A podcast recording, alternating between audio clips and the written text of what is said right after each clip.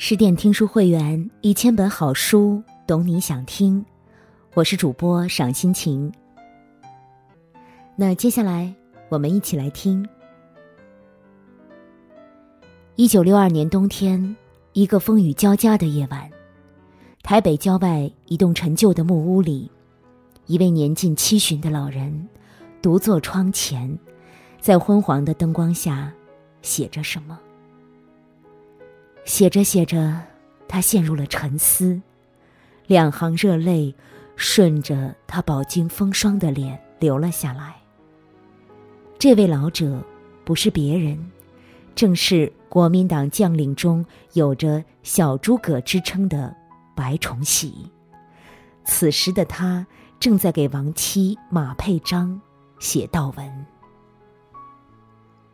马佩章的去世。一下子击垮了白崇禧，这位曾经叱咤风云的将军，竟像孩子一样迷茫失措、悲伤无助。他按照回族的传统和规矩，四十天内每日清晨都亲率儿孙们到马佩章墓前诵经祈祷，风雨无阻，从未间断。经历了几十年的风风雨雨。马佩章早已成为了白崇禧生命中的一部分，一旦割舍，痛苦难当。在国民党高级将领中，只有白崇禧一生只娶了一位夫人，他们夫妻伉俪情深，在当时可传为一段佳话。聪明的马佩章是如何做到让丈夫对自己深情不渝？念念不忘的呢？一，马佩章出身于桂林一个颇具名望的回族绅士家庭，父亲是清末贡生，饱读诗书；母亲温柔贤惠，颇具才情。作为家中长女，在父母的教育和刻意锻炼下，马佩章从小就聪明伶俐，有个性，有主见。小时候，母亲要为他缠足，他觉得疼，不愿缠足，就又哭又闹，甚至用脚去踹母亲的门，直到大人们同意不再给他缠足为止。到了上学的年纪，他厌恶古板的私塾教育，迫使母亲不得不将他送入新式学堂桂林女子师范学习，在这里。马佩章接受了许多新思想，甚至还参加了一些学生游行。成年后的马佩章，家世、能力、外貌都很出众，是桂林小有名气的美人儿。还未出阁就已经开始管家，到了谈婚论嫁的年纪，上门求亲的络绎不绝。马佩章的父亲择婿标准极严，马家是回族。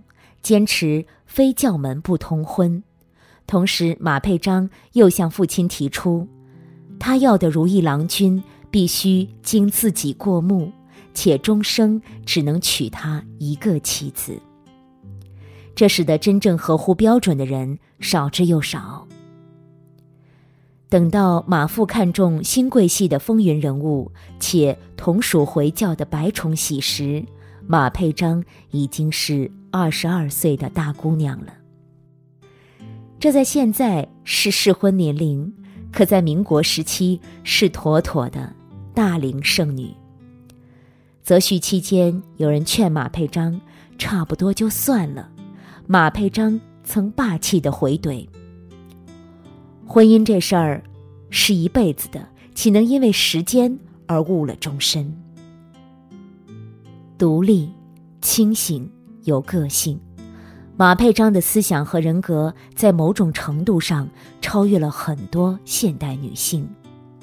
不随意，不将就，不凑合，不因为年龄就匆匆把自己嫁掉，不因为是女人就任人摆布，保持清醒的头脑，勇敢做自己，这样的女人才有活得漂亮的资本和底气。和白崇禧结婚后，得体大方的马佩章很快得到了白家上上下下的喜爱和认可。可惜，幸福的日子没多久，白崇禧就被调往前线。白崇禧前脚刚走，他的对手沈荣光就偷袭了桂林。得知马佩章也在城里后，沈荣光下令全城戒严，搜查马佩章，甚至还放言。凡捉到马佩章或者报告其下落者，予以重赏。沈荣光分明是想抓住马佩章，借此要挟白崇禧。白崇禧得知消息后，也是心急如焚，后悔自己疏忽大意，临行前没有安排好家人。而聪明的马佩章在得知敌情后，迅速想到了应对之策。他利用沈军入城时的混乱，化妆成农妇，在一名卫兵的秘密护送下，转移到了一家英国人办的道生医院。沈荣光的人搜遍全城，也没有找到马佩章。几天后，白崇禧赶往道生医院，劫后重逢的夫妻俩相拥而泣。马佩章处变不惊的机智和勇敢。让白崇禧刮目相看，也奠定了他在爱人心目中的地位。战乱的岁月里，生活的风浪总是随时来袭。不久，有消息传来，在前线指挥作战的白崇禧阵亡了。噩耗传来，全家哭成一片。马佩章震惊痛苦之余，很快平复自己的情绪，他决定。到南京寻夫探听虚实。其实，兵匪混乱，一路凶险无比。马佩章冒着枪林弹雨爬战壕、穿封锁线，在遭遇乱兵围车的时候，他果断下令开枪，才突出重围。事后派他前去的表哥逢人就竖大拇指，夸马佩章是女英雄。历尽艰险抵达南京后，才得知此前的消息是讹传，白崇禧并没有死。见到马佩章后，白崇禧第一句话就是：“你怎么到这里来了？”吃惊的简直不敢相信自己的眼睛。冒着炮火，千里寻夫，马佩章的胆识和魄力，使得白崇禧对他又敬又爱。相爱的激情会消散，但一个人的能力和魅力却会在岁月的纵深处闪出耀眼的光芒，让人依赖，让人怀想。日本侵华，桂林沦陷后，白崇禧在前线打仗，马佩章就带着九十多岁的老人、刚刚满月的孩子，一大家子八十多口人，四处逃难。马佩章不热衷于政治，却是一个好当家。他为白崇禧扫清一切后顾之忧，凭着自己的能力和智慧，成了他最坚实的后盾。白崇禧在军中说一不二，但在家中遇事都要和马佩章商量，偶尔和马佩章闹矛盾，总是白崇禧先低头。在女子以丈夫为天的年代里，马佩章凭着过人的才智和坚韧的意志，撑起了属于自己的半边天，也为自己赢得了尊重和爱护。不论什么年代，好的伴侣关系从来不是强者对弱者同情，也不是弱者对强者的崇拜，而是势均力敌，旗鼓相当。女人只有做好自己的女王，才能成为别人的公主。不攀附，不依赖，自身强大，才能活出最好的姿态。三，如果把婚姻比作一件机器的话，长久的磨损，难保不出问题。虽然马佩章和白崇禧恩爱有加。但他们的婚姻也曾遭遇过大的危机。而马佩章处理婚姻危机的态度和方法，堪称教科书级别。蒋桂战争爆发后，白崇禧为避免后顾之忧，将妻子和两个女儿送往香港，一个人留在内地。战事告捷，清闲下来后，白崇禧感到孤单寂寞，被他的下属看出了端倪。为了获得升迁的机会，下属把自己的未婚妻王氏献给了白崇禧。很快，王氏为白崇禧生下了一个儿子。白崇禧虽已结婚七年，可只有两个女儿。王氏生下儿子后，白崇禧喜出望外，当即就给了大大的封赏，甚至想考虑给王氏个名分。听到风声的马佩章第一时间杀了过来。白崇禧自知理亏，内心忐忑，他最怕马佩章大哭大闹，自己下不了台。然而，哭闹从来不是智慧女人的做派。马佩章也许彻夜难眠，也许怒火中烧，但出现在白崇禧面前的他，面如平湖。波澜不惊。他站在白崇禧的立场上，清醒而理智的和白崇禧商量如何处理这件事。马佩章先明确表明自己的态度：孩子可以留下，但王氏必须走人。白崇禧同意后，他和王氏见了一面，促膝长谈，动之以情，晓之以理。王氏。知难而退了。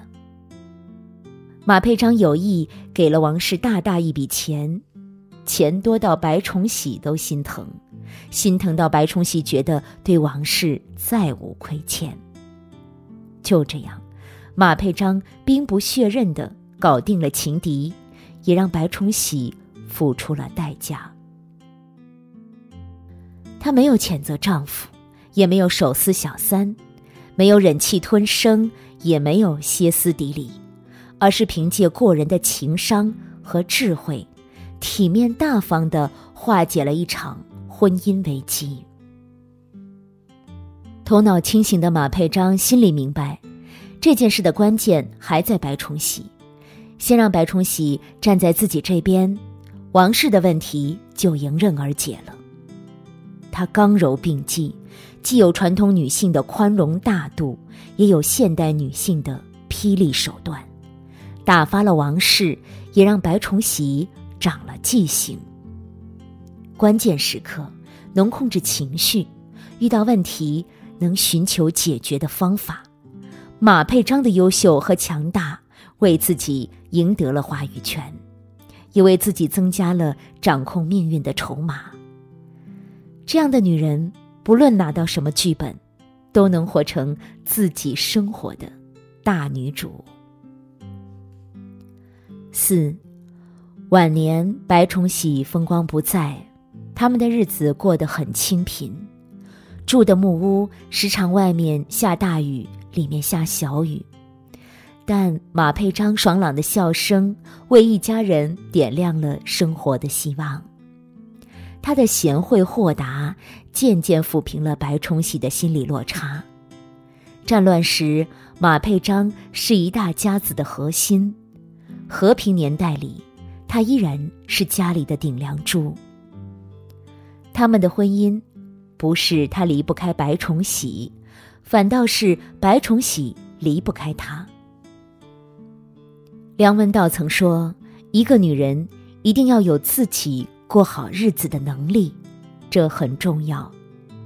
马佩章也称得上脂粉堆里的英雄，他用尽全力活好自己，过出了属于自己的人生。在一档著名的谈话节目中，主持人这样评价马佩章：她不是白崇禧的夫人，也不是白先勇的母亲，而是他自己。人生是一场修行，人生中的重要课题都只有靠自己才能扛过来。安身立命的能力，独立自主的人格，在任何年代都是女人的铠甲和武器。咬紧牙关，活出最优秀的自己，才能在人生的赛道上从容不迫、自信满满，任岁月流逝，依旧活得光芒万丈。更多美文，请继续关注十点读书，也欢迎把我们推荐给你的朋友和家人，让我们一起在阅读里成为更好的自己。我是赏心情，我在美丽的渤海之滨，山东龙口，向您道声晚安，晚安喽！用我的声音让您安静而丰盈。